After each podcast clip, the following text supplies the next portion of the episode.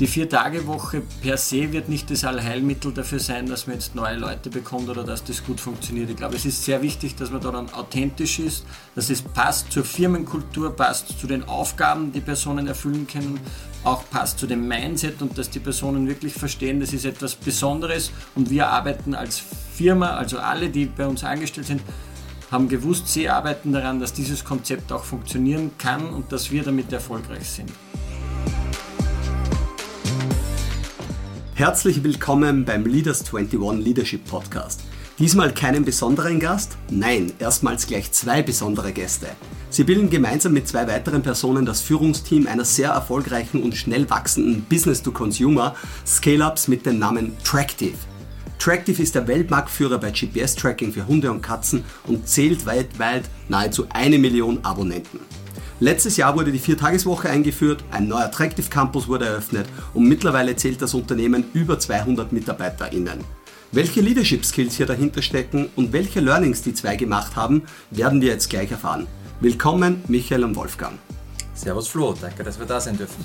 Hallo Flo, freut uns sehr, dass wir hier sein dürfen. Genau, das ist ja auch für mich was Neues mit zwei Gästen gleich einmal, aber wir werden das sicher gut hinbekommen. Michi, fangen wir vielleicht bei dir gleich an. Äh, wenn wir ein bisschen in der Zeit zurückgehen, da ist ja eine ganz spannende Reise bei dir. Du bist ja dann nach deinem Studium relativ schnell ins Ausland gegangen und hast in Amerika Erfahrung gemacht bei großen Companies. Erzähl uns kurz vielleicht ein bisschen, wo du warst und wie da deine Sprünge oder was du dort auch gemacht hast.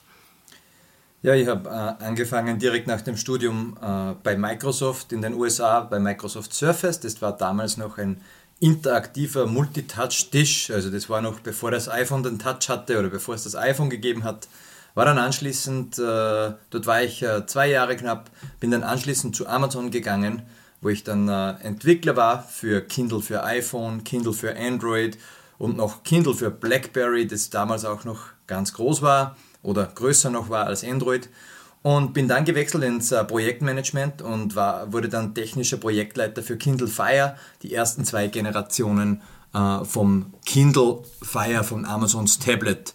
Und dort war ich dann ein paar Jahre lang, bevor ich dann äh, durch die Idee, das kommen wir dann sicher noch, äh, wieder zurück nach Österreich gekommen bin. Genau, Michi, wenn ich da gleich ein bisschen reinfragen darf, so ganz große Konzerne, äh, erstens einmal, wann war das von der Zeitachse circa und wie hast du Leadership schon bei Microsoft wahrgenommen, respektive bei Amazon? Was waren da ein bisschen so deine Learnings? Oder hast du Learnings von dort, von Amerika, wo man immer sagt, die größten Companies der Welt sozusagen da schon machen können, wo du jetzt später drauf reflektierst und drauf kommst, wow, das war super? Ja, also ich glaube, äh, zeitlich war das in etwa 2007, 2008, äh, wo ich bei Microsoft gestartet bin und äh, Tractive haben wir gestartet 2012, also in den Jahren dazwischen war ich bei diesem Unternehmen, bei diesen Unternehmen und ich habe dort schon sehr viel Leadership lernen dürfen, auch von wirklich guten Leuten. Ich glaube, äh, sowohl bei Microsoft als auch bei Amazon sind schon in den Führungspositionen fast ausschließlich, nicht ausschließlich, aber fast ausschließlich Leute, die auch Leadership verstehen und das gut und, und uh, oftmals richtig machen. Und ich habe dann versucht, sehr viel von dem mitzunehmen und selbst anzuwenden, von dem, was ich geglaubt habe, dass uh, gut funktioniert hat oder diese Sachen, die vielleicht nicht so gut funktioniert haben, uh, wegzulassen. Und habe da sicher über die Jahre einiges gesehen. Es ist natürlich nicht immer alles Gold, was glänzt und es ist auch in einem Corporate trotzdem ganz was anderes, äh, Leadership zu, zu führen oder Leadership zu leben, äh, als vielleicht in einem Startup, wo ganz andere Herausforderungen da sind. Genau, da werden wir dann über die Details, werde ich später gleich noch fragen, was da so Beispiele sind, Michael. Wolfi, kommen wir zu dir rüber ganz kurz. Du bist ja, ich habe es vorher gar nicht dazu gesagt, der Michael hat die Rolle als CEO und Co-Founder. Äh, Wolfgang, du bist COO und CFO ähm, bei Tractive. Du kommst, äh, warst vorher mal bei der KPMG, also bei deinen von den Big Four sozusagen, bist also quasi auch aus dem Konzern irgendwo damals in der Startup und jetzt Scale-Up gewechselt. Ähm, wie kam es dazu? Und ist ja dann doch ein mutiger Schritt. Viele sagen, da haben wir schon einen guten Job, wirklich bei einem tollen Unternehmen. Ähm, was braucht es dafür oder was ist der Entscheidungsgeber, dass man sagt, jetzt gehe ich da doch in eine risikoreichere Welt rein und war das eine gute Entscheidung? Ja, genau. Ich habe eben Wirtschaft studiert und war dann bei der KPMG, habe dort ähm, aus meiner Sicht eine tolle Ausbildung im Finanzwesen genossen, habe das Glück gehabt, einen Chef zu haben, der sehr fordernd war, aber mir die Möglichkeit gegeben hat, dass man in die Rolle gut reinwächst und sehr viel von Beginn an sieht und habe dort auch die Möglichkeit gehabt, ziemlich bald vier Mitarbeiter zu führen, was nicht so einfach war, weil das doch eine sehr starke Leistungsgesellschaft äh, ist in den Big Four, und, ähm, aber trotzdem waren da sehr lehrreiche äh, Themen dabei. Schlussendlich ähm, hat mich dann dazu bewogen, dass ich einerseits mit euch befreundet war, mit den Fantastic-Gründern und vor allem mit Alfred und mit dir und mir gedacht habe, das ist eigentlich sehr spannend, was ihr da macht. Wir haben ja damals auch mit der KPMG Fantastic geprüft mhm. und ähm, es ist dann eigentlich nicht zufällig, aber über ein Gespräch mit dem Alfred dazu gekommen, dass er Intro zum Michael gegeben hat, weil ich gesagt habe, ich weiß nicht, ob ich, ich bin eigentlich sehr zufrieden in meinem Job, aber ich weiß nicht, ob ich mein Leben lang im Consulting sein möchte oder nicht doch äh, selbst etwas starten will. Und dann hat er mir den Michael mal vorgestellt, wir haben uns getroffen und es hat eigentlich sehr lukrativ geklungen, hauptsächlich dahingehend, weil die Chemie sofort gepasst hat. Ähm, wahrscheinlich das Skillset sehr komplementär ist zwischen Michael und mir ähm, und die Firma ganz am Anfang war noch, also es war ungefähr ein Jahr, ein bisschen mehr als ein Jahr nach der Gründung, also mhm. wir waren da fünf, sechs Leute, also wirklich noch sehr Startup-like ähm, und das war sehr reizvoll. War es die richtige Entscheidung? Jetzt im Nachhinein absolut, war sie naiv, zu 100 Prozent auch. Mhm. Also es war sicher viel Bauchentscheidung auch dabei, wo ich wenn ich ehrlich bin, also meine Mutter hat gesagt, das ist wohl nicht die beste Entscheidung wahrscheinlich, aber du wirst schon wissen, was du machst. Und meine Frau, die Rosa, oder damals meine Freundin die Rosa, hat auch gesagt, sie unterstützt mich da voll und ganz und ich habe da eigentlich das Gefühl gehabt, das ist die richtige Entscheidung, weil da kann ich Entscheidungen treffen, gemeinsam mit Michael und sagen, wir, wir machen das, was wir glauben, dass wir äh, für richtig halten. Wenn es nicht funktioniert, ist das halt so, aber es ist anders als in einem Boot einfach nur mitzurudern, als wenn man am Steuer ist oder zu zweit am Steuer ist. Und das war sehr, sehr spannend für mich und im Nachhinein mit Abstand die beste Entscheidung, die ich jemals treffen hätte können. Das ist, glaube ich, eine sehr schöne Aussage mit einer schönen Metapher sozusagen. Du kannst auch Dinge steuern im Startup relativ schnell. Hast du damals einen Plan B gemacht oder war einfach jetzt, ich mache das, mein Bauch hat ja gesagt, mit Michi hat super funktioniert und somit war es klar für die? Ich glaube, das ist also ich habe nicht wirklich ein, mein Plan B war, dass ich gewusst habe, ich kann immer zurück, weil äh, ich glaube, es ist sehr wichtig, dass, oder ich habe eben darauf geschaut, dass ich die Brücken nach wie vor offen halte und nicht irgendetwas, ich habe geschaut, dass ich alles, alle Projekte gut übergebe, dass ich mit den, äh, mit den Leuten, mit denen ich zusammengearbeitet habe, gute Kontakte weiterhin pflege und ich habe mehrmals die Frage bekommen, ob ich nicht zurück möchte, ähm, was schlussendlich nicht notwendig wäre. Mhm. Aber das wäre immer schon ein Plan B gewesen, dass es dass die Möglichkeit gibt, nach ein, zwei Jahren, wenn es nicht erfolgreich ist oder was auch immer wäre, hätte ich wahrscheinlich sehr einfach dort wieder einen Job bekommen. Mhm. Ist vielleicht ein gutes Learning für die Zuhörer und Zuhörerinnen, sozusagen auch den Kontakt zum alten Arbeitgeber, zu guten Leuten und so. Man muss ja nicht im Schlechten gehen, das ist ja auch nicht passiert. Die Dinge sauber abschließen und sozusagen natürlich immer überall ein bisschen verbunden sein. Wahrscheinlich wird auch, ist die KPMG jetzt Prüfer von Tractive auch?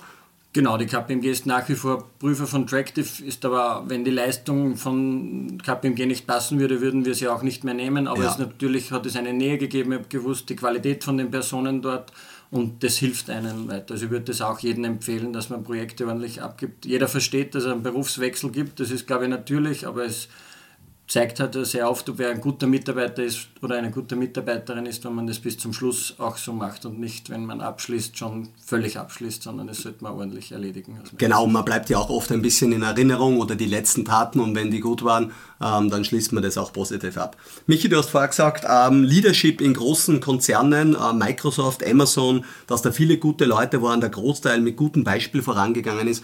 Was definierst du unter Leadership oder wie ist dir dort gutes Leadership aufgefallen? Gibt es irgendwie ein, zwei Beispiele, wo du sagst, das war schon outstanding oder es war so, das habe ich mal gemerkt oder für mich mitgenommen oder so, wenn du ein bisschen zurückdenkst, warst du ja dann auch noch sehr jung damals und weniger Erfahrung wie heute logischerweise? Ja, also ich glaube, äh, im Speziellen äh, ist mir noch in Erinnerung, ich habe das Glück gehabt, ein paar Mal direkt mit Jeff Bezos arbeiten zu dürfen und äh, sowohl er als auch äh, Leute, die direkt äh, zu Jeff Bezos reporten, also die, die SVPs und VPs, habe ich viele kennengelernt und ganz, ganz viele dort sind sehr, sehr gut. Was machen die, äh, was herausragt? Ich glaube, die haben mir damals und vielen anderen, äh, mir damals mit 25, 26 Jahren, die Chance gegeben, etwas, äh, eine große Aufgabe zu haben und haben mir dann ganz viel Vertrauen geschenkt.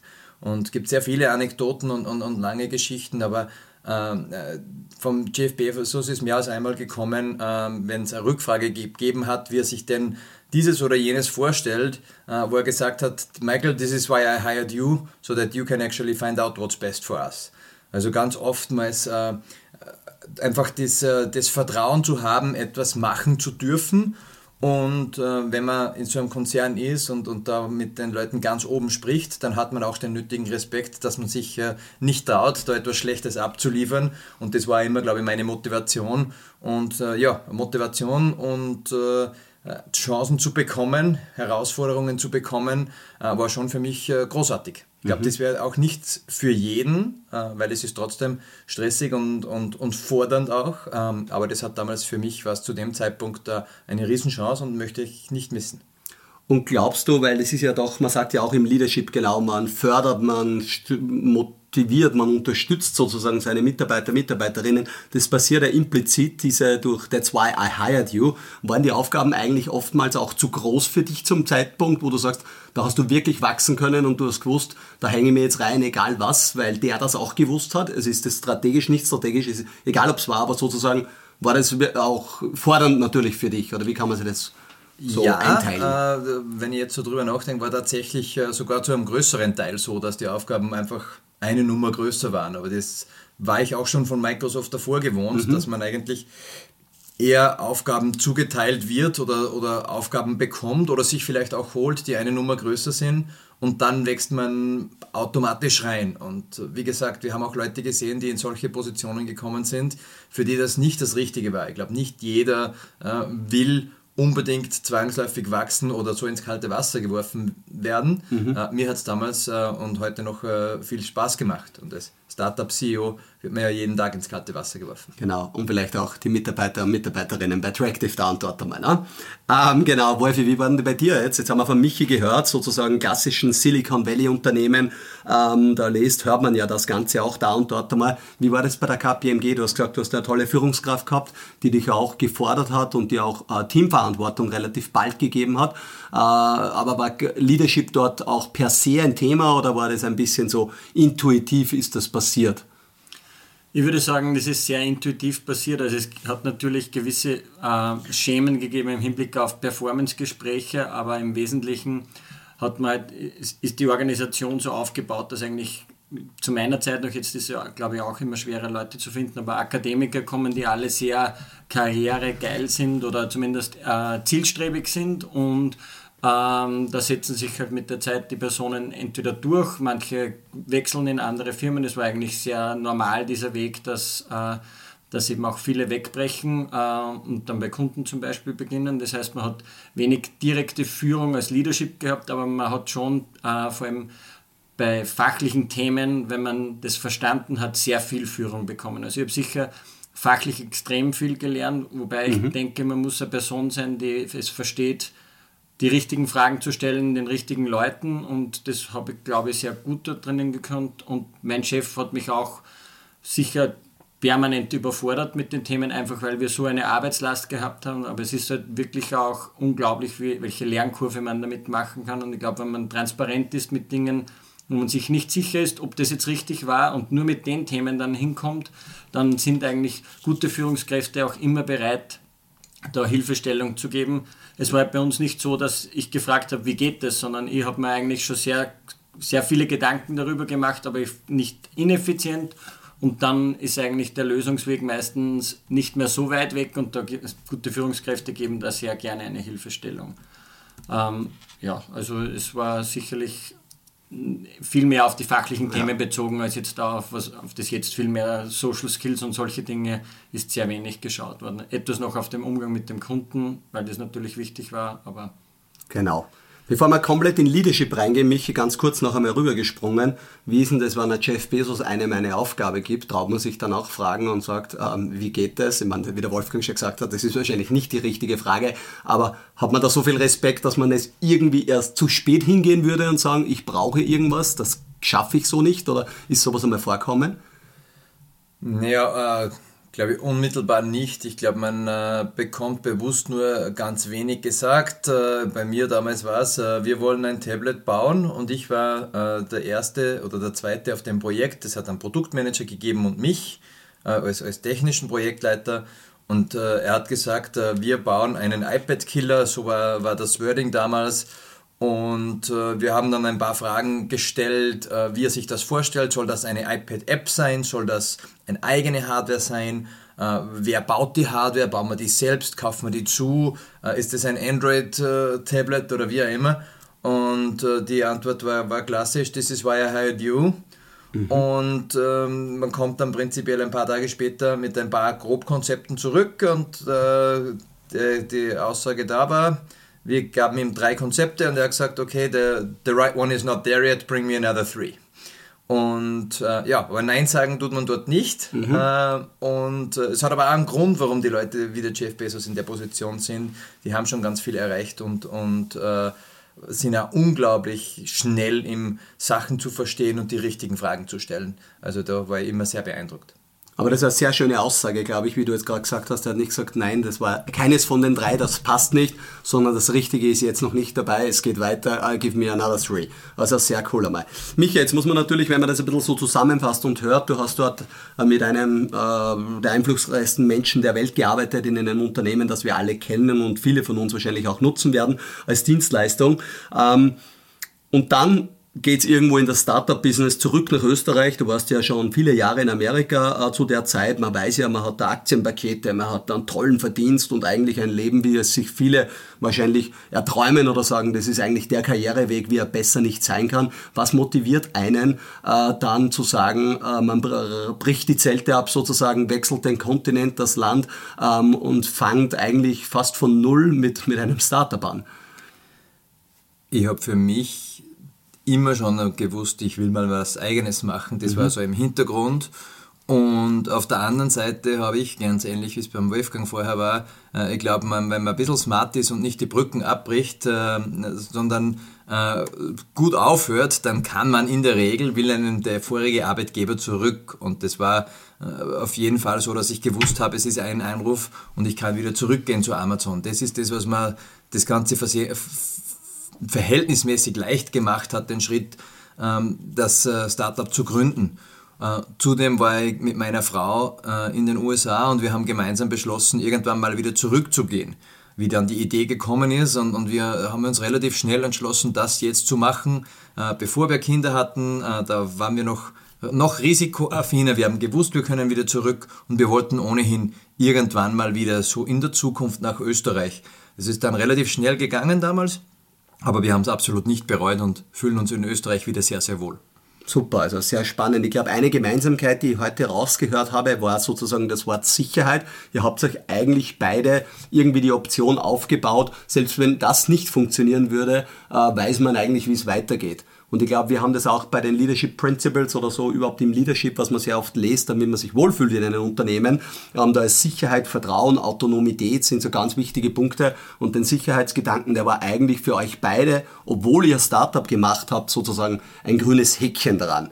Ähm, jetzt muss mal einer von euch zwei kurz für die Zuhörer, Zuhörerinnen äh, ganz kurz äh, in 30, 60 Sekunden erklären, was Tractive genau macht. Was ist das? Wie schaut der Businessmodell? So in aller Kürze, damit wir das auch verstehen, wenn wir ein bisschen darüber sprechen.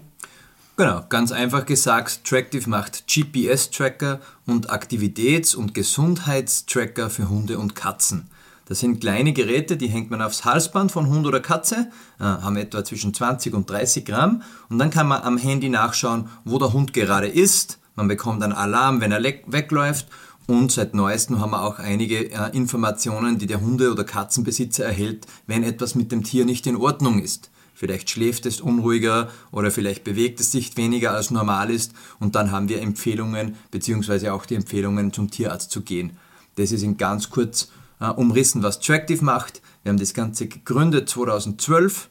Ähm, funktioniert so, dass es technisch ein kleines Smartphone ist und äh, vom Businessmodell her zahlt der Kunde in etwa 5 Euro pro Monat und einmalig kostet das Gerät in der Größenordnung von 50 Euro und dann kann der Nutzer das Gerät nutzen, so viel er will.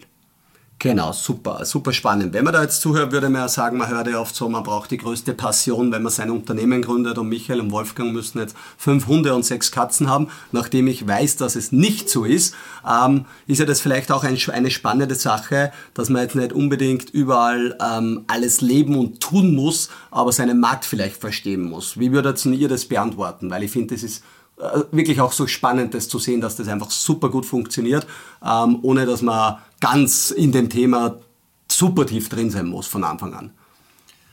Ja, ich denke, man muss auf jeden Fall Leute im Team haben, die die, die Kunden speziell verstehen, beziehungsweise die eben sehr emotionally attached sind zu diesem Thema. Bei uns ist ja, ist ja nicht so, dass wir nicht tierliebend sind. Ähm, es ist einerseits ein Zeitfaktor, aber mhm. umgekehrt auch sind wir beide, das ist glaube ich kein Geheimnis, sehr businessgetrieben und wir ähm, schauen uns vielleicht etwas mit weniger Emotionen an, was schlussendlich für das Geschäft, glaube ich, sehr, sehr gut sein kann, während äh, jemand, der vielleicht sechs Hunde hat und extrem emotional gebunden ist, vielleicht bei manchen Dingen anders entscheiden würde.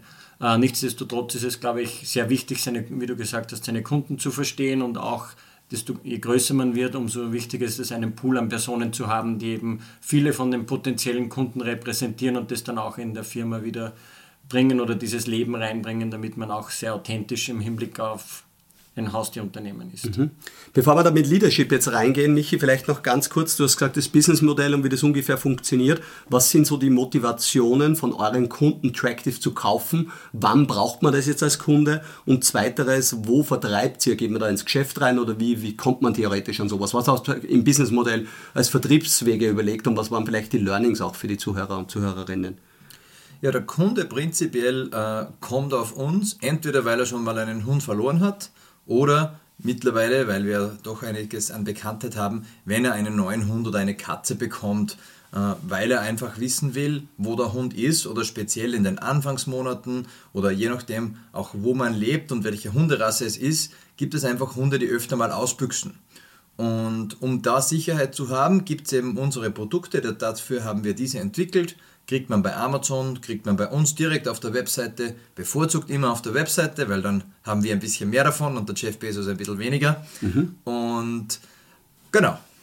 Ja, auch hier schlagt sich die Brücke zu Jeff Bezos. Na, Amazon ein wichtiger Vertriebskanal für euch geworden. Und so funktioniert das ganze Business. Wie gesagt, nahezu eine Million Abonnenten. Also das Unternehmen wächst und wächst und gedeiht und alle, die das interessiert, gerne mal googeln oder auf Amazon nachschauen, ist ein ganz tolles Produkt. Ein bisschen die Brücke jetzt ins Leadership rein. Ich frage euch einmal beide äh, getrennt voneinander, was versteht ihr unter Leadership, Wolfgang? Was würdest du sagen? Leadership ist für mich ähm, es zu verstehen, seine Mitarbeiter dahingehend die Freiräume zu geben, aber gleichzeitig auch zu motivieren, äh, dass sie besser werden, dass sie ähm, gewisse Ziele erreichen und dass man gemeinsam als Unternehmen erfolgreich ist. Mhm. Michael? Genau, also ich glaube, ich würde das mit der, mit der Mitarbeiterführung definitiv unterstreichen. Ich glaube aber auch, ein ganz wichtiger Punkt ist, äh, dass äh, im Leadership ist, dass es jemand, der ein Leader ist, vorne steht und auch die Richtung vorgibt für das weitere Team. Die Richtung vorgibt, gewisse Entscheidungen, auch wenn sie vielleicht manchmal populär oder nicht populär sind, äh, wenn man vorne steht und einfach sagt, dort soll das Schiff hingehen, dort soll das Boot hingehen, da wollen wir alle gemeinsam hinsteuern, um einfach dem Unternehmen oder den einzelnen Mitarbeitern und Mitarbeiterinnen wirklich vorzugeben, äh, wo denn im weitesten Sinne die Reise hingeht und damit sich da dann jeder anstellen kann am Ende des Tages und seine Prioritäten so richten kann, dass wir alle gemeinsam in die richtige Richtung rudern. Das ist für mich Leadership. Jetzt hast du gesagt, Wolfgang, ähm, Ziele und Erfolg. Äh, wie arbeitet ein Tractive? Was kann man da lernen? Gibt es irgendwie Best Practice? Arbeitet ihr, hat da jeder Ziele? Hat das Unternehmen Ziele? Brecht ihr diese runter? Oder wie wichtig sind Ziele sozusagen? Genau. Ähm, wir arbeiten grundsätzlich mit OKRs bei uns bei Tractive äh, auf Quartalsbasis. Wir haben aber immer unsere größte Zahl oder unsere wichtigste Zahl sind die Subscriber, also die Abonnenten. Da gibt es immer eine Zahl, die wir am Ende des Jahres erreichen möchten. Das ist eben, dass wir die eine Million im Jahr 2023 äh, überschreiten werden. Das weiß jeder. Das ist ähm, für jeden Mitarbeiter sozusagen verinnerlicht, dass das das Ziel ist, auf das wir hinarbeiten. Äh, und auf, auf dieses Ziel runtergebrochen versuchen wir die OKRs im Wesentlichen dann aufzudröseln, aber das ist natürlich dann viel granularer, weil wir viele Teams haben, aber eigentlich sollten der Großteil der Entscheidungen dahingehend sein, dass wir bestehende Kunden behalten, bestehende Kunden das Produkt dahingehend besser zu machen, dass sie länger bei uns bleiben und natürlich neue Kunden zu akquirieren. Das sind so die zwei Ströme, die eigentlich einen großen Fokus für uns haben und die sich sehr oft in den OKRs widerspiegeln. Mhm, vielleicht ganz kurz für die Zuhörer und Zuhörerinnen, die den Begriff OKRs nicht kennen. Objective und Key Results, eine Messmethode, wo es ein Objective mit verschiedenen Key Results dazu gibt und mal Creditive von 0 bis 1, wie viel das man erreicht und normalerweise macht man das quartalsweise. Genau, wir machen das quartalsweise und auf Teamebene. Wir haben das nicht auf Mitarbeiterebene mhm. heruntergebrochen. Aus meiner Sicht ist das zu viel, da gibt es unterschiedlichste Meinungen, aber wir schauen, dass dafür in den Team äh, Key Results es eine sehr breite Masse an Mitarbeitern gibt, die dieses Ownership, also die dieses Key Result in einem Quartal verantworten und wir dadurch sehr viel von den Verantwortungsbereichen dann direkt auf individuelle Mitarbeiter, auf einen oder zwei Mitarbeiterinnen ähm, übertragen und die dann das auch wirklich vorantreiben können. Und einerseits erfolgreich sind im Hinblick, dass es sichtbar in der Firma ist, was sie vorantreiben und andererseits auch wirklich die, Person, die Personen sind, die dieses Thema in dem Quartal vorantreiben und zum Erfolg bringen wollen. Mhm, okay, Michi, was ist da jetzt? Ähm Erstens mal sind diese Ziele transparent für alle Mitarbeiter zu sehen. Seid ihr im Scale-Up sozusagen da relativ klar und wird dann auch darüber gesprochen, wenn man zu weit weg von den Zielen ist oder wie schaut dieser Prozess äh, circa aus? Ja, wir haben da einen äh, sehr gut durchdefinierten Prozess, den wir da folgen, ist ja auch kein Geheimnis, dass wir da mit Leaders 21 äh, gearbeitet haben, initial uns coachen haben lassen, äh, wie wir das richtig aufsetzen. Wir haben das über die vielen Jahre, uns gibt es jetzt äh, fast elf Jahre oder zehneinhalb Jahre, ähm, immer wieder selbst versucht, auf verschiedene Art und Weisen OKRs oder sowas ähnlich, eine ähnliche Struktur zu finden. Jetzt machen wir es tatsächlich nachdem wir da gecoacht wurden, sehr schön und gut strukturiert äh, und dann hat das, macht es auch wirklich einen Sinn. Wir zeigen die OKRs äh, sehr transparent, jeder Mitarbeiter weiß, woran die Company arbeitet, woran die verschiedenen anderen Teams auch arbeiten. Das Ganze wird dann alle zwei Wochen gemeinsam durchgegangen. Mhm. Äh, es gibt die verschiedensten Meetings äh, rundherum, aber diese Struktur braucht es und ist sehr, sehr sinnvoll, damit die Leute auch wirklich wissen und auch sehen einfach, was weitergeht, da, damit man nicht äh, immer nur starr daneben sitzt und dann glaubt, es ist eh nichts passiert. Es ist ja immer wieder gut, wenn man visualisiert, was man fertig gemacht hat. Mhm. Ich glaube, ein sehr wichtiger Abschluss, genau die Visualisierung von Zielen, Ziele zu haben, Ziele zu visualisieren. Ich habe ja stehen, wie definierst du Erfolg und warum bist du erfolgreich, Wolfgang? Wie würdest du das beantworten? Persönlich oder als Unternehmen? Persönlich. Persönlich bin ich dann erfolgreich, wenn ich eigentlich jeden Tag gerne aufstehe und das, was ich mache, mit einer Begeisterung mache und mich darauf freue. Dann ist es für mich persönlich ein Erfolg, dann bin ich zufrieden mit, mit meinem Leben oder mit meinen Aufgaben. Und das ist ja so, das scheint ja so zu sein. Also das bist ist, du da. Ich, bin, ich kann wirklich sagen, für mich bin ich da sehr im Eingang, dass ich mich da eigentlich auf jeden Tag freue. Ich freue mich aufs Wochenende, aber ich freue mich genauso auf jeden Arbeitstag. Ich freue mich, die Leute in der Firma zu sehen, auf meine Familie. Ich freue mich, Sport zu machen. Aber ich habe da eine gute Balance gefunden, dass das so ist, dass eigentlich der Großteil meiner Tage sehr, sehr für mich sehr zufrieden abgeschlossen. Super, sehr schöne Antwort. So soll es sein und an denen arbeiten wir ja alle, dass es so ist. Michi, wie würdest du das sagen? Wie definierst du Erfolg und warum bist du erfolgreich? Ich glaube, äh, man ist dann erfolgreich äh, oder ich fühle mich dann erfolgreich, wenn ich äh, am Abend ins Bett gehe und etwas geschafft habe, was äh, in der Früh noch nicht da war. Das ist mhm. jetzt als äh, in der CEO-Rolle nicht immer quantifizierbar oder so zu sehen und man weiß nie, welche Herausforderungen am nächsten Tag kommen. Ähm, aber wenn ich am Abend äh, das Unternehmen besser dasteht, größer ist, erfolgreicher ist, äh, dann glaube ich, ist, da, ähm, ist jedenfalls der berufliche Erfolg gegeben. Und ich glaube, auf, auf persönlicher Ebene äh, sprechen wir natürlich auch immer von, von Gesundheit und, und glückliche Familie und, und, und Rückhalt äh, sicher auch was, was ganz wichtig ist äh, in einem Startup. Ja, sehr schöne Antworten, sehr spannende Antworten. Ähm, es ist jetzt vorher schon gefallen, das Thema Wochenende und es wird ja immer sehr kontrovers diskutiert, ist die Arbeitslast zu hoch, zu viel? Michael, du hast eingehend gesagt, bei Microsoft, bei Amazon, äh, da war schon wirklich ganz, ganz viel zu tun, sprich da gab es fast weniger Wochenende oftmals. Ähm, jetzt war ihr eines der Vorzeigeunternehmen, sage ich einmal, das eigentlich letztes Jahr im Juni, wenn ich richtig liege, ähm, die Viertageswoche eingeführt hat relativ konkret hier gleich gesagt hat, das bleibt permanent, also nicht wir testen das jetzt einmal einen Monat oder zwei, sondern wir ziehen das äh, durch. Ihr seid über 200 Mitarbeiter und Mitarbeiterinnen, somit glaube ich auch das erste Unternehmen in Österreich in dieser Größe, was diesen Schritt gegangen ist. Und wir alle wissen jetzt, es ist gerade sehr medial präsent, also überall laufen die Themen für alle Sachen. Und da möchte ich jetzt gerne ein bisschen tiefer reingehen und ganz vorne anfangen, was waren die Beweggründe dafür? Und nimm uns dann ein bisschen so mit, Wolfgang, das verantwortest ja du auch unter anderem mit, äh, diese Entscheidung. Ähm, wie ist da losgegangen? Wie kam es dazu? Wo steht man heute? Da werden wir jetzt ein paar Fragen da noch tiefer haben. Mhm, sehr gerne.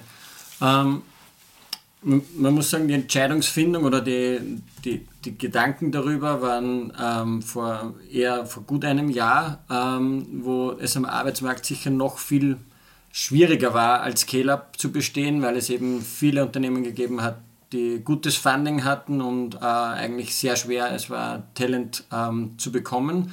Und wir haben uns sehr aktiv in dem Leadership-Team damit auseinandergesetzt, was können wir machen, dass wir als Arbeitgeber attraktiv sind und auch gleichzeitig unsere Mitarbeiter bei uns halten können. Da hat es mhm. unterschiedlichste Ideen gegeben, wie man sich vorstellen kann. Wir haben da so eine Brainstorming-Runde gemacht und es ist unter anderem auch das Thema aufgekommen, warum sollten wir nicht einfach eine Vier-Tage-Woche einführen, dass man drei Tage Wochenenden hat. Und aus dieser Idee, die am Anfang von manchen Seiten belächelt worden ist, auch von uns sehr, sehr kritisch be, äh, begutachtet worden ist, äh, muss man sagen, ähm, ist eigentlich immer mehr ein Konzept entstanden, das für uns durchaus attraktiv geklungen hat, dass es Sinn machen kann. Und je mehr, je mehr wir uns damit auseinandergesetzt haben, umso konkreter haben, sie, haben wir uns gedacht, es ist wirklich eine gute Idee, dass wir das umsetzen können. Konkret heißt das, dass man eben drei Tage Wochenende hat. Also wir wollten keine Kompromisse gehen, sondern wir wollten sagen, es ist, wie du schon gesagt hast, permanent. Wir wussten, man kann es nicht zurücknehmen oder nur sehr schwer zurücknehmen. Ähm, unter der Motivation, dass wir glauben, dass Personen, die drei Tage Wochenende haben, also entweder Freitag, Samstag, Sonntag oder Samstag, Sonntag, Montag, mhm. ähm, dass sie erholter in den Arbeitsalltag kommen. Wir sind halt kein Produktionsbetrieb, dementsprechend wird viel auch mit Kopfarbeit gemacht, viel, äh, wo man gewisse Ruhezeiten und Pausen braucht. Und es gibt ja wissenschaftlich erwiesen äh, viele Studien, die eben auch das zeigen, dass wenn man gesund langfristig arbeiten möchte, ähm, dann muss man auch diese Ruhephasen ordentlich nutzen. Und ich glaube, dass das äh, für uns ein sehr richtiger Schritt war, dass wir der Vorreiter äh, bei der Vier-Tage-Woche gewesen sind. Mhm. Ich habe jetzt gar nicht gewusst, dass es so Flexibilität gibt, dass man sagen kann, Freitag oder Montag. Die, ähm, die gibt es auch grundsätzlich nicht, sondern mhm. das ist eher für den, die Teams, wo wir ähm, einen gewissen Standard für unsere Kunden ähm, bringen möchten, das heißt im Kundensupport oder in äh, in, im Warehouse, also im Lager, wo wir die, die, Geräte versenden. Dort müssen wir natürlich zumindest fünf Tage äh, einen Service anbieten und dort gibt es so eine Art Schichtrat, wo Personen ähm, am Freitag arbeiten oder eben und dafür am Montag frei haben. Ansonsten wollten wir schon sehr konkret Montag bis Donnerstag haben und ist auch die Vorgabe für die meisten Teams. Mhm. Ähm, ja, wir haben uns dazu entschieden, dass das Konzept eben so ist, dass es schon sehr strikte Regeln gibt dafür, weil es ansonsten auch ausufern kann und ich glaube, es bedarf einem gewissen Regelwerk, damit es auch funktionieren kann. Mhm. Jetzt ist es, glaube ich, wirklich super spannend und wir haben ja viele Zuhörer, Zuhörerinnen, die aus dem Management oder im Management arbeiten, C-Level sind und so. Angenommen, da hört jetzt jemand zu, die haben ein Unternehmen, 100, 200, 300, 400 Leute und sagen, wir wollen die Viertageswoche einführen. Nimm uns einmal kurz mit, was waren so die wichtigsten Dinge und gerne Michael auch einhaken, wenn dir was einfällt, auf was man nicht vergessen darf, wenn man das Ganze angeht. Ihr habt es durchgemacht, ihr habt sozusagen Best Practice, aber was waren äh, so wichtige Sachen, äh, was du oder ihr glauben würdet, so geht man das Projekt an und das sind diese 1, 2, 3, 4, 5, 6 Sachen, äh, die ganz, ganz wichtig waren für den Erfolg. Ich sage vielleicht nur einleitend, was davor, was für mich sehr wichtig ist, und dann kann der Michael, glaube ich, mehr zu den Punkten, äh, wie wir das vorbereitet haben, dazu sagen. Ich glaube, es ist nur sehr wichtig, dass jeder versteht, dass die Vier-Tage-Woche per se wird nicht das Allheilmittel dafür sein, dass man jetzt neue Leute bekommt oder dass das gut funktioniert. Ich glaube, es ist sehr wichtig, dass man da dann authentisch ist, dass es passt zur Firmenkultur, passt zu den Aufgaben, die Personen erfüllen können, auch passt zu dem Mindset und dass die Personen wirklich verstehen, das ist etwas Besonderes und wir arbeiten als Firma, also alle, die bei uns angestellt sind, haben gewusst, sie arbeiten daran, dass dieses Konzept auch funktionieren kann und dass wir damit erfolgreich sind. Also wenn man diesen, das nicht glaubt, sondern sagt, ich führe das jetzt ein und dann bewerben sich 200 Leute und alles wird super und es geht keiner mehr. Das wird, glaube ich, auf keinen Fall erfolgreich sein. Aber wir haben eben uns da sehr gut vorbereitet. Der Michael kann da sicher ähm, mehr Details dazu geben. Ja, bei unserer Vorbereitung, glaube ich, äh, erstens haben wir uns tatsächlich sehr gut vorbereitet. Das war keine Schnellschussentscheidung, äh, bis wir äh, auf der einen Seite selbst gewusst haben, wir wollen das, dass wir dann auch den Shareholder Buy-in und den Investoren Buy-in bekommen. Auch das nicht selbstverständlich, weil die erste Reaktion war, genauso wie es äh, äh, wie es im Brainstorming aufgekommen ist, bei mir die Reaktion war, ähm, haben die Investoren gesagt, jetzt wollt ihr skalieren, jetzt wollt ihr weiter wachsen, habt nicht genügend Mitarbeiter und jetzt wollt ihr auch noch die Arbeitszeit kürzen. Mhm. Äh, das waren so die ersten Fragen. Am Ende des Tages ähm, äh, haben sie es dann aber gut verstanden und eigentlich alles sofort mitgetragen. Was ist wichtig, wenn sich jemand überlegt, will er das einführen für sein Unternehmen oder nicht? Ich glaube, es ist, äh, eines haben wir sehr gut gemacht und das würde ich unbedingt wieder so machen, das gut vorzubereiten, vor allem die interne Kommunikation. Wer ist dabei? Wen betrifft die Vier-Tage-Woche? Was heißt das für Urlaub? Was heißt das ähm, für, äh, um das äh, um Kundenservice auch fünf Tage anbieten zu können? Äh, welche Ausnahmen gibt es oder muss es geben? Einfach da mitzudenken. Was heißt das für Mitarbeiter, die vielleicht vorher schon 35 Stunden gearbeitet haben? Ganz viele Themen, die man sich da äh, vorher durchdenken muss.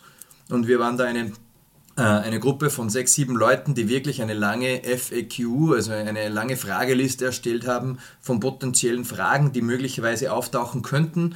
Und das hat uns geholfen, auch wirklich damit Antworten äh relativ schnell parat zu sein. Und wir haben auch eine Sache gemacht, die glaube ich auch ganz hilfreich ist und die ich noch von der Amazon-Seite mitgenommen habe. Also wir haben schon im Vorfeld auch äh, ein Pressrelease erstellt. Wie kommunizieren wir das nach außen und wie kommunizieren wir das nach innen? Und da sind äh, dann gleich wieder zusätzlich auch Fragen, Fragen aufgetaucht und haben uns dann noch äh, zwei, drei Leute aus dem HR-Team dazugenommen äh, und aus dem internen Kommunikationsteam, die uns dann auch, die frühzeitig informiert wurden, äh, die uns auch geholfen haben, noch Fragen zu stellen, äh, die, als, die aus Mitarbeitersicht kommen, weil die werden kommen. Äh, Gibt es da ein konkretes Beispiel, was so gekommen ist? Ähm, ganz konkret, ähm, ganz viele verschiedene äh, Themen. Was heißt das? Wir haben auch Balancing Days, also zusätzlich zur Vier-Tage-Woche gibt es auch noch bis zu sechs äh, äh, zusätzliche Urlaubstage oder Zeitausgleichstage, die wir haben. Wie wirkt sich das auf das aus? Äh, was, wie wirkt sich das auf die Pendlerpauschale aus, wenn ich plötzlich nicht mehr so oft in die Arbeit fahren muss? Also solche Themen, äh, äh, die, die muss man verstehen und die muss natürlich vorher jemand ausarbeiten. Was heißt das für die Lohnverrechnung? Was heißt das für den Urlaub von den einzelnen mhm. Mitarbeitern? Mhm. Was heißt das für Praktikanten? Was heißt das für Teilzeitmitarbeiter? Also das sind alles Sachen, ähm, die, glaube ich, ganz wichtig sind, dass man sie vorher gut durchüberlegt und gut durchstrukturiert. Wolfgang, der Michael hat jetzt viele Was heißt das Fragen gestellt. Was heißt denn das wirklich? Ein, zwei Fragen dahingehend, wurde da der Arbeitsvertrag abgeändert? Ähm, ist die Stundenanzahl, du hast vorher 35 gesagt, ist das jetzt 35 bei euch? Gilt es dann auch für das Management oder sagt ihr, ähm, da passiert dann schon ein bisschen mehr äh, oder wie kann man sich das vorstellen? Genau, es wurden die Verträge abgeändert auf 35 Stunden und auch auf die vier Tage äh, für die Personen, die es betrifft. Und das sind eigentlich fast alle in der Firma. Mhm. Äh, betrifft auch das Management grundsätzlich, wobei wir auch alle einen All-In-Vertrag haben äh, und es jetzt bei uns beiden sicher nicht so ist, dass wir einerseits eine Vier-Tage-Woche haben oder nur 35 Stunden arbeiten und auch unser Leadership-Team ist sicher äh, mehr im Einsatz, wobei wir auch Mitarbeiter haben, die äh, über diese 35 Stunden hinaus arbeiten, weil wir generell als Firma immer versucht haben, nicht nach Zeitstunden zu führen, sondern nach Projekten. Und wir haben Gott sei Dank viele gute Mitarbeiter, die auch in Projekten denken und sich ihre Zeit gut einteilen können, aber auch darüber hinaus arbeiten. Aber das hat natürlich rechtlich oder arbeitsrechtlich sehr viele äh, Konsequenzen, die man, wie der Michael gesagt hat, vorab sehr gut durchdeklinieren muss. Und das ist dann alles dementsprechend umgesetzt worden. Mhm, super. Wie lang war denn die Vorlaufzeit, dass das jetzt jemand einschätzen kann? Waren das drei Monate, sechs Monate? Du hast gesagt, im Jahr davor schon ein bisschen Gedanken gemacht.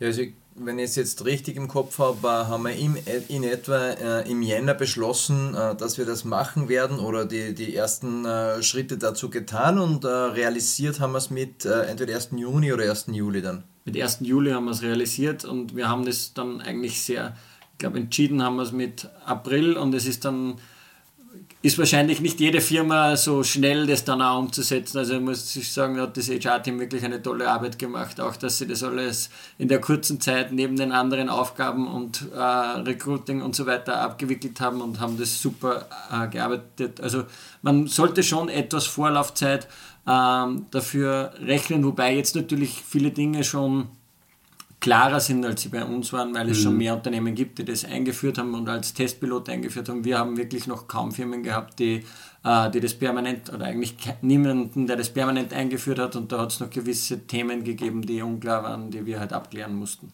Genau. Du hast ja vorher angesprochen, es gibt jetzt auch Studien dazu. Die Financial Times hat ja gerade vor kurzem einen Bericht zur Viertageswoche rausgebracht, welche Vorteile, weniger Krankenstand und alles dahinter liegt. Wie hat es sich bei Tractive in den Zahlen ausgewirkt? Oder vielleicht auch noch einmal eins davor kurz gefragt, was war denn eure Erwartungshaltung, dass dann auch passiert? Weil es muss ja auch irgendwo der Trigger gewesen sein. Eines war so, Leute bekommen, die Leute halten haben wir die Ziele dann erreicht oder haben sich Dinge geändert? Darfst du da irgendwelche Zahlen, Daten, Fakten oder ihr uns nennen, die spannend sind für uns?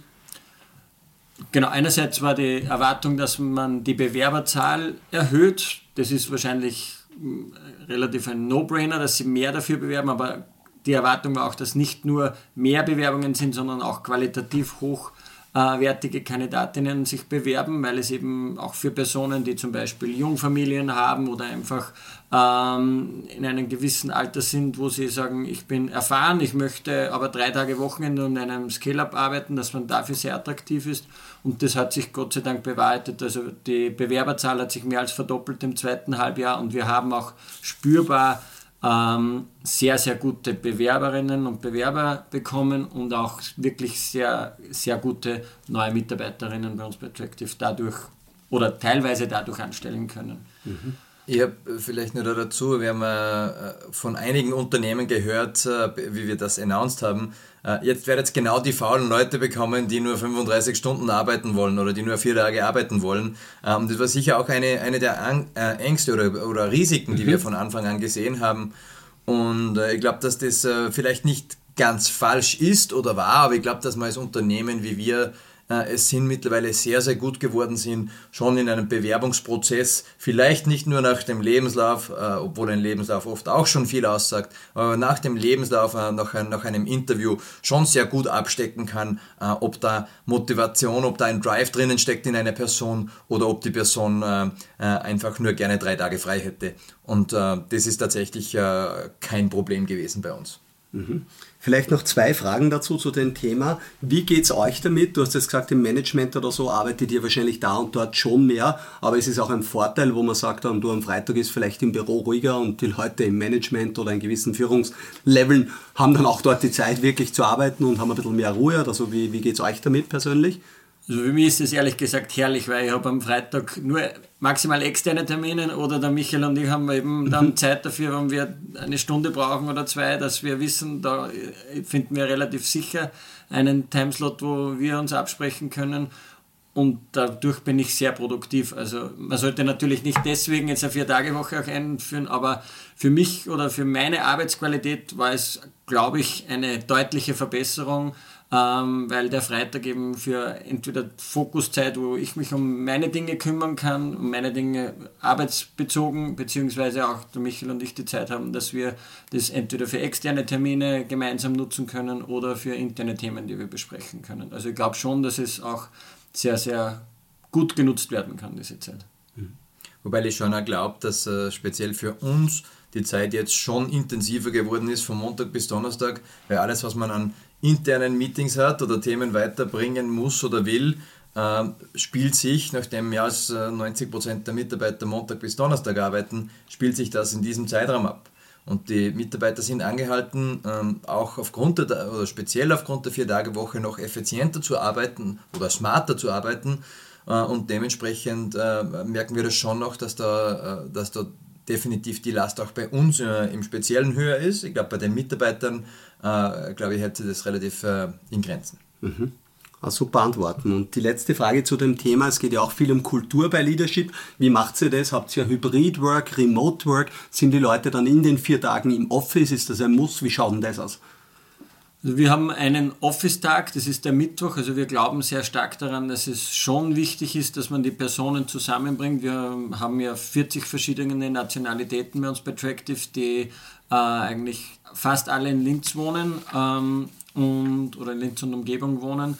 Und es lebt ein Großteil unserer Kultur davon, dass sich die Personen kennen, die Personen verstehen und die Personen, glaube ich, auch also in einem Büro austauschen und nicht nur per Videokonferenz. Aber die, die Zeit hat gezeigt mit Corona oder mit Covid, dass es einfach erforderlich ist, dass man Flexibilität ähm, zeigt als Arbeitgeber und deswegen haben wir eben so ein Hybridmodell, ähm, bei dem man zumindest am Mittwoch im Büro sein muss. Manche Teams haben auch einen Teamtag, den, der einmal in der Woche oder jede zweite Woche ist, mhm. wo sich die Teams treffen und wir sind da sehr explizit auch, dass dieser Tag dazu genutzt werden soll, zum Kollaborieren, Meetings zu haben an diesem Tag, äh, sich vielleicht auch mit anderen Teammitgliedern oder von anderen Teams zu treffen und nicht diesen Tag als Fokustag zu machen. Also dass die Personen auch ihren Arbeits, ihre Arbeitswoche gut einteilen und eben diesen Office-Tag auch dementsprechend nutzen, um sich auszutauschen mit anderen Teams.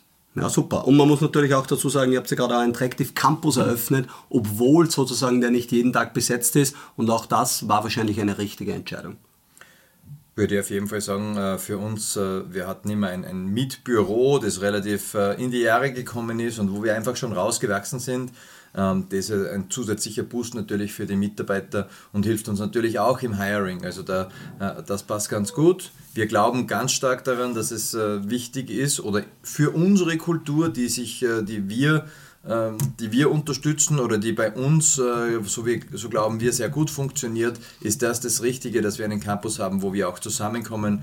Ähm, für andere Unternehmen mag durchaus ein, ein, ein Full Remote Setup auch funktionieren, aber ich glaube, äh, wir haben da was gefunden, was für uns jedenfalls sehr gut funktioniert. Okay, super. Vielen Dank für diese super Einblicke in die Viertageswoche. Ich glaube, äh, ich habe da wirklich einen Blueprint geschaffen, äh, der sehr gut funktioniert und jeder hat sich da heute was mitnehmen können und dürfen. Jetzt schließen wir noch einmal ein bisschen an mit Leadership-Themen. Ähm, und da würde es mir vielleicht einmal interessieren, hat es auch Fehler gegeben äh, aus der Leadership-Perspektive, Michael oder Wolfgang, beide, entweder sowohl im alten Unternehmen als auch dann bei Tractive oder SkillUp, wo man sagt, da habe ich viel gelernt, das hätte ich gern anders gemacht oder fällt euch da was ein? Ich glaube, wir machen heute, oder ich, ich spreche für mich, äh, heute nach wie vor noch jeden Tag Fehler, wo man was dazulernt. Und, und speziell im Leadership, äh, ich glaube, es ist noch kein Leader vom Himmel gefallen. Ähm, ich glaube, man kann immer wieder was lernen, wenn man sich mit anderen austauscht. Das machen wir sehr viel. Mhm. Äh, und wir machen das im Rahmen der Hansman Group, also äh, der, der Investoren äh, oder der Unternehmen, wo Hansi Hansmann äh, investiert ist ähm, oder Hans Woman Group, wie sie jetzt heißt, muss man ja richtig sagen. Ähm, dort tauscht man sich sehr viel aus und dort lernt man sehr viel, ähm, was funktioniert, was funktioniert nicht. Ich glaube, wir haben viel zu spät äh, uns äh, von Mitarbeitern getrennt, die einfach nicht gut waren oder zu, zum Unternehmen gepasst mhm. haben. Ein klassischer Fehler, den man immer wieder sieht im, äh, im Startup. Wir haben sicher viel zu lange Aufgaben nicht delegiert. Ähm, das passiert uns sicher auch heute noch und das passiert, äh, wenn man in unserer Leadership-Ebene schaut, auch diesen Leads oder den, den Leads, quasi die Leadership-Ebene darunter. Äh, selbstverständlich, das sind klassische Sachen, die passieren äh, immer und immer wieder, dass man den Leuten nicht genug zutraut, nicht genug Freiheiten gibt. Ähm, und ich glaube, da, da können wir lernen, aber da muss man selbst mal drüber gestolpert sein, da kann man noch so viel lesen. Ich glaube, da muss man muss man sehr smart sein und das äh, früh genug zu machen, früh genug den Leuten Freiheit zu geben, wenn sie gut und motiviert sind. Äh, ich glaube, das ist sicher ein, ein, eines der größten Learnings für mich. Ja, absolut. Also wer behauptet, dass er da keine Fehler macht, der wird wahrscheinlich nicht sehr guter Leader sein, weil der wird dann nicht sehr selbstreflektiert sein, zumindest denke ich das. Also wir haben sicher sehr viele Fehler gemacht.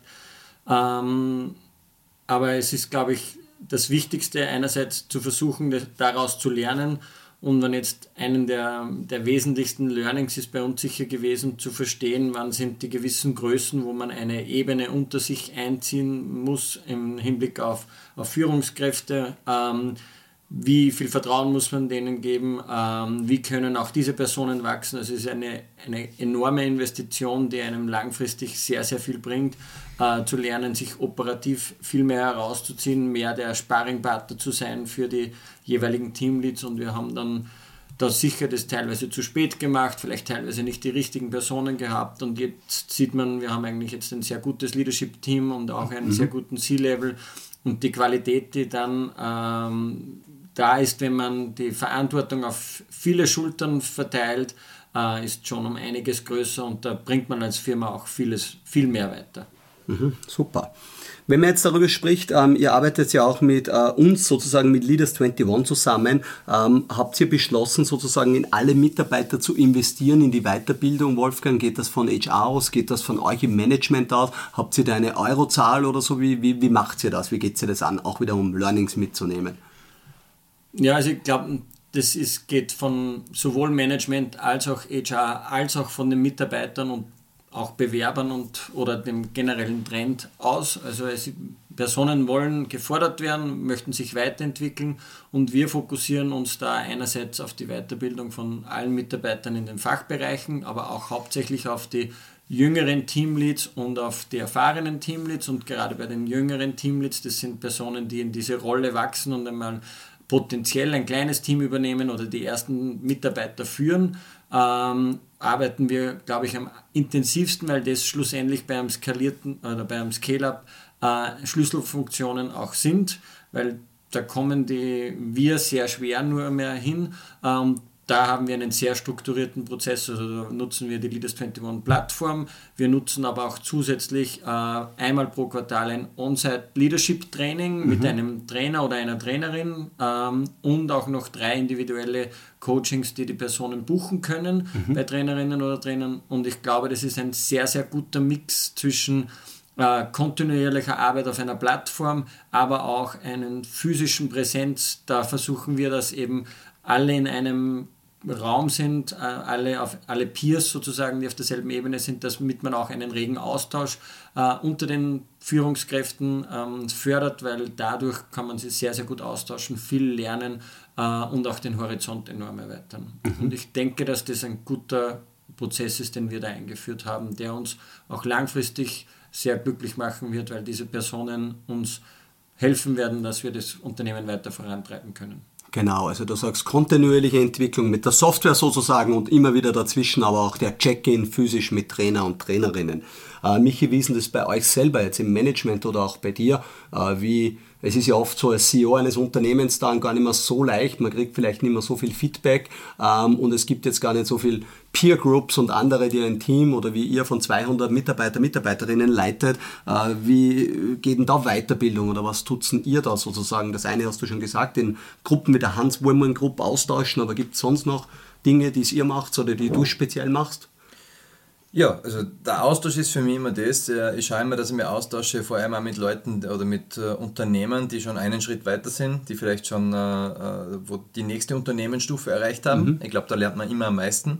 Ähm, aber wir äh, sind genauso noch dabei bei äh, Leadership Trainings. Ich glaube, Leadership Training ist nicht etwas, das man einmal macht oder zu drei, drei äh, Seminaren geht und dann ist es vorbei. Also wir nutzen, wie gesagt, die Plattform. Ich glaube, das ist sehr, sehr lightweight und man, man lernt dort nicht aus und äh, machen aber auch bei den On-Site-Coachings mit. Äh, da sind wir auch regelmäßig dabei, zumindest zweimal im Jahr.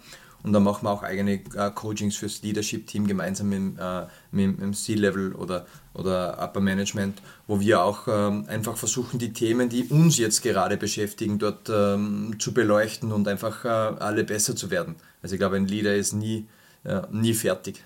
Mhm. Sehr schöne Aussage. Ein Leader oder eine Leaderin ist nie fertig und es geht immer weiter im Leben. Ähm, da kommen wir schon fast zum Schluss jetzt. Jetzt gibt es noch ein paar so Fragen, die einfach spannend sind, äh, hoffentlich für die Zuhörer, Zuhörerinnen. Äh, gibt es das eine oder zwei oder drei Bücher, äh, Wolfgang, die du gerne verschenkst oder die du empfehlen würdest oder das einfach deine Lieblinge sind? Ähm, gibt da gibt es viele wahrscheinlich. Ähm, High Output Management zum Beispiel. Dann ähm, habe ich von dir Creativity Inc. bekommen. Das war ein sehr, sehr gutes Buch, das mir mhm. gut gefallen hat. Dann The Hard Things About the Hard Things von Ben Horowitz ist ein Klassiker, den jeder eigentlich lesen sollte aus meiner Sicht. Ähm, Inbound Amazon, das habe ich von Michi äh, mal ausgeliehen, ist auch sehr, sehr gut. Also da gibt es wahrscheinlich eine sehr große Liste an Büchern. Ich überlege gerade, was ich als letztes. Als letztes habe ich noch die Andrew Agassi Biografie gelesen. Wer Tennis mag, kann das auch wirklich lesen. Da geht es auch viel mental, wie jemand nur mit sich selbst beschäftigt ist als Tennisspieler und wie man mit so etwas umgeht. Also war auch sehr, sehr mhm. interessant. Wir werden die Bücher auch in den Shownotes verlinken. Hier haben wir gelesen, dass der Andrew Agassi äh, immer beim Bäcker anhand der Zunge erkannt hat, in welche Seite er den Aufschlag spielt, oder? Genau. Steht das ja, da drinnen auch? Da hat immer versuchen müssen, dass es nicht so offensichtlich genau. ist, dass der Boris. Und es war sein Erzfeind. Das habe ich nicht gewusst, bevor er das Ah, das habe ich auch nicht gewusst. Mhm. Ja. Sehr spannend, sehr spannend. Danke, Wolfgang. Michi, Bücher, die du oder die dich geprägt haben oder die du spannend findest. Was für mich leichter, weil ich erster dran Ja, ist tatsächlich so, aber wir, äh, wir haben da, wir, wir sind uns da nicht unähnlich. Also mhm. äh, ist auch kein Geheimnis, dass ich kein großer Leser bin, aber die Bücher, die ich im Jahr lese, äh, äh sind dann äh, ganz ähnlicher Natur. Äh, ich glaube auch, dass Leaders Eat Last ist, ist etwas, glaube ich, dass man als in einer Leadership-Position wahrscheinlich mal gelesen haben muss. Mhm. wie viel man dann immer anwendet, ist dann immer relativ. Ähm, aber ich glaube, dass es nicht schadet und äh, vor allem unterstreichen, glaube ich, muss man uh, the hard thing about the hard things oder the hard things about the hard thing. Uh, wie immer das. Uh, Von ich glaube, genau. mhm. ich glaube, da gibt es ganz, ganz viel drinnen. ich glaube, ein Paradebeispiel ist da, auch wenn es um Layoffs geht und, und wie es manchmal so ist in, in, Startups, wenn man vielleicht einmal sich von Leuten trennen muss, die auch Freunde sind. und da ist ein, ein, sehr, sehr gutes und spannendes Kapitel drinnen. ich glaube, das haben, hat der eine oder andere sicher schon gehört, aber kann man sehr empfehlen das Buch. Genau, vielen Dank dafür. Michi, jetzt darfst du äh, vielleicht oder nicht nur vielleicht, sondern ganz konkret bei der nächsten Frage anfangen und hast du den Vorteil, die zuerst zu hören. Gibt es irgendeinen Kauf äh, unter 100 Euro oder in der Gegend von in den letzten zwölf Monaten, der dein Leben irgendwie verbessert hat, weil er erleichtert hat oder wo sagst, du Gott sei Dank habe ich das gemacht? Kann irgendeine Software sein, kann eine Hardware sein, kann ein Kleidungsstück sein, whatever.